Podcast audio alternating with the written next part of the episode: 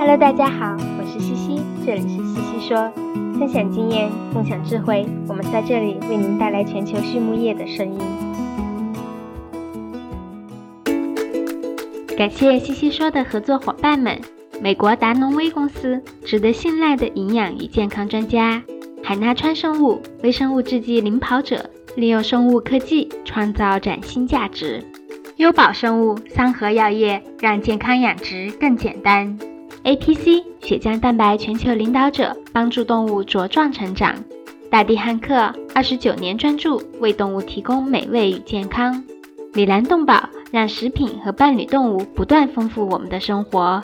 禾本生物专业酶制剂全球供应商，深耕生物发酵技术二十年。康德全包膜凝聚未来，凝聚更多力量，释放更多能量。简明全方位营养专家，简明让明天更美好。抬高动物营养创新，共赢未来。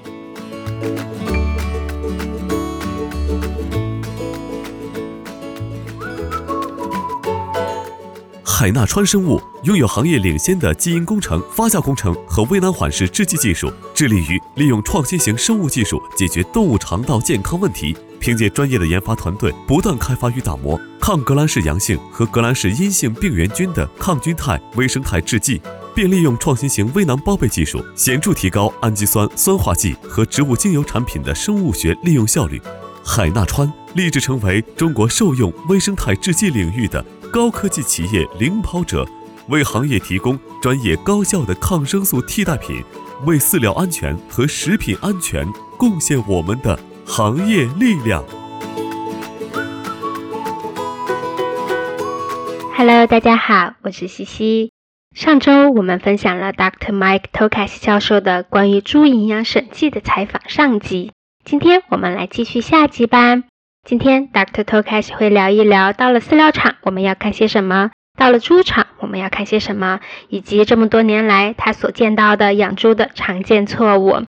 那么，首先第一个问题，到了饲料厂我们要看些什么呢？教授回答说，好的配方很重要，但配方的执行更是重中之重。上一期里我们讲到了配方审计，而一个配方在软件上完成之后，还要经过两个关键环节。饲料厂的加工和猪场的应用，所以在做猪营养审计工作时，我们必须要去到饲料厂和猪场观察应用情况。那么，先说说去到饲料厂要看些啥吧。首先，我们要看的是饲料厂的总体运营情况，比如饲料厂是自己企业的呢，还是代加工的呢？产能有多少？成本结构如何？是不是有智力的能力？智力的品质如何？话说，一些大型养殖企业呀，会有很多个饲料厂供料，我们基本上不太可能去所有的厂实地调查。这时候可以选择企业最主要的饲料厂作为审计的聚焦点。那么接下来我们就要看一看原料和配方。作为营养师，除了审核所有的原料之外，我们要确保饲料厂所用的原料和配方中的一致。比如说，所用的维生素预混料组成是不是跟配方中的一致？储存了多久了？植酸酶的来源以及添加的量是不是和预想的一致？等等。第三个要看的是颗粒的大小，由于会影响到营养消化率和利用率，谷物的颗粒大小是很重要的。理想情况下，我们希望饲料厂每天都用内部方法检测颗粒大小，并做好记录。我也鼓励饲料厂每个月至少要送给第三方检测一次，来验证内部方法的准确性。尽管不同的测试方法会存在细微的差异。但至少我们可以跟踪检测的数据，把握颗粒大小的趋势，以便饲料厂做出适当的调整。那么接下来就是要看饲料厂其他的设备情况，比如说称量设备，要确保它每年至少做过几次校正。第二个是混合设备，定期要做混合均匀度的测试，这个我们下面会展开说。第三个就是物流系统，比如每批产量有多少，桶仓有多少个。总共可以生产几种料？平均的运输距离有多少？运料的卡车是如何管理的？等等。好，我们展开说一说混合均匀度测试。Dr. To 开始说呀，根据混合设备的不同、混合时间的不同，成品饲料批次与批次之间的混合均匀程度可能都不一样。保证出料均匀一致是饲料厂的重要目标。那么，混合均匀度就是检测混料是否均匀的指标。有一些不同的方法，但原理都大同小异，都是检测成品料的营养成分分析。在混合完成后，随机取十份样品，检测每一个样品的某个营养成分指标，然后比较差异。如果混合均匀，那么这十份样品应该差异不大。那么检测什么营养成分呢？盐是大家常用的检测指标，但是如果盐的颗粒不够细的话，会很容易出现检测误差。我会更推荐检测某个氨基酸或者微量元素，比如说锌、镁等，它们会比盐要更准确。如何取样呢？我们可以在混合设备直接取样，也可以从运料卡车取样，因为这里的样品更接近猪会吃到的料，更有代表性。此外，有的饲料厂会定期对成品饲料做常规分析，而不太去关注混合均匀度。这样做也可以，但是我们必须要清楚实验室所用的检测方法，同时不能根据一次检测的结果就得出结论。我建议可以找口碑好的分析实验室做检测，并把所有检测都放在同一个实验室来做，以保证一致性。我们找过全国很多不同的实验室做分析，有时候得到的差异之大，会让我们非常的诧异。但是换一家实验室就没有问题了。结论就是，很多时候可能是实验室的分析问题，饲料厂本身并没有问题。所以一致性是非常重要的。接下来我们到了猪场要看些什么呢？Dr. To 开始说呀，作为营养师，我们在饲料厂获取信息后，接下来就要去到猪场观察这些饲料的实际使用情况是否和我们预想的一致，比如颗粒的大小、颜色，以及是否被妥善的运输并达到饲料预算的要求等等。那么关于饲料预算，也就是 feed budgeting，每段料的供给是否达到了预算要求，这其实很难在猪场看出来。但我们一方面可以向猪场的工作人员了解情况，搞清楚运料的情况和饲喂的情况；另一方面，也要自己亲自闻一闻料槽里的饲料的味道，确保饲料是新鲜干净的。有时候员工说他们是这样这样喂的，但实际情况可能并不是的。但我们这样做并不是为了指出员工哪里做的不对，而是为了真正让营养方案落实。作为营养师，我们也需要不断去思考如何设计在猪场层面上能够保障配方执行的方案。我们共同的目标是确保正确的日粮在正确的时间被猪吃到。在我的经验里啊，保育阶段和后备母猪阶段通常是做好饲料预算执行的难点。同时，在妊娠母猪阶段，我们要注意看料盒的设置，搞清楚员工是如何测量采食量的。在母猪舍，我们要看看料槽里是否一直都有料，饲喂系统如何，哺乳期的猪是不是能够持续饲喂等等。而关于料槽，料槽的质量如何，不同阶段的猪是不是能够轻松的采食到料槽里的料，料槽是否按照不同的需求做了相应的调整，这些也是我们需要关注的问题。最后，猪只的健康状况是我到猪场要观察的一个重点，因为它可以让我获取一些别人没有告诉我的信息。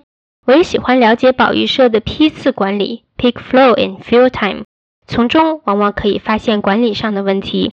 因为同一个保育社通常会同时养着几批不同的猪，如果日龄差了十四天以上，就会带来很多问题。有时候养殖户只关心最早进猪舍的那批猪，也就是最大的，而并没有很关心最后进保育社的那批猪。我们大量的实验证明呀。由于缺乏正确的管理，最后入舍的一批猪比第一批猪的死亡率更高，生长率更低。毕竟，很多时候我们一个猪舍就喂同一个料，猪之间日龄差距太大，对我们预算设计、生产性能的预期都有影响。好，那么教授走过世界很多个不同的养殖企业，看过很多不同的养殖系统，有哪些是大家常犯的错误呢？教授分享说，每一个地区都有些不同，但确实又有一些共通的地方。在料槽管理方面，如今全球的料槽质量越来越好了，但我仍然看到很多由于料槽管理导致的问题，比如堵塞导致的缺料问题，或者是料槽太满导致饲料浪费等。尤其是在出栏前给料槽放太满，会浪费很多料。在保育猪阶段。最大的错误，我认为是保育料的组成太复杂了，在保育后期的成本太高。人们常常担心保育第一阶段的成本，实际上这个阶段的采食量很低，并不会给整个养殖周期增加太多成本。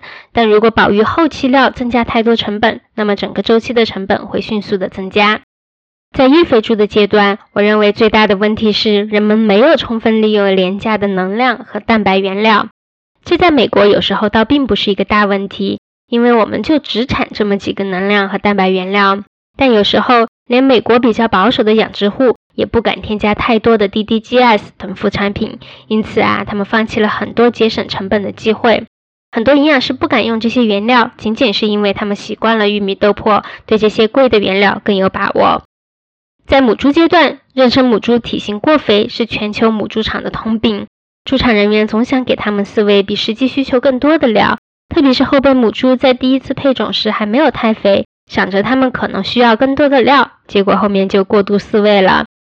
的确呢，我也有见过饲喂不足的情况，但绝大多数时候是由于开支有限，母猪场只能限制饲料的供应，或者是养殖户仅仅因为不懂而错误的设置了给料量，这种情况也确实存在的。最后一个方面就是添加剂了。大家总指望着添加剂是降低死亡率、提高生产性能和饲料效率的灵丹妙药，但有时候有些添加剂产品并没有很好的相应研究做支撑，这样无疑给养殖户增加了不必要的成本。当然，我们的确有很好的产品，是有可靠的数据来证明其效果的，要注意选择。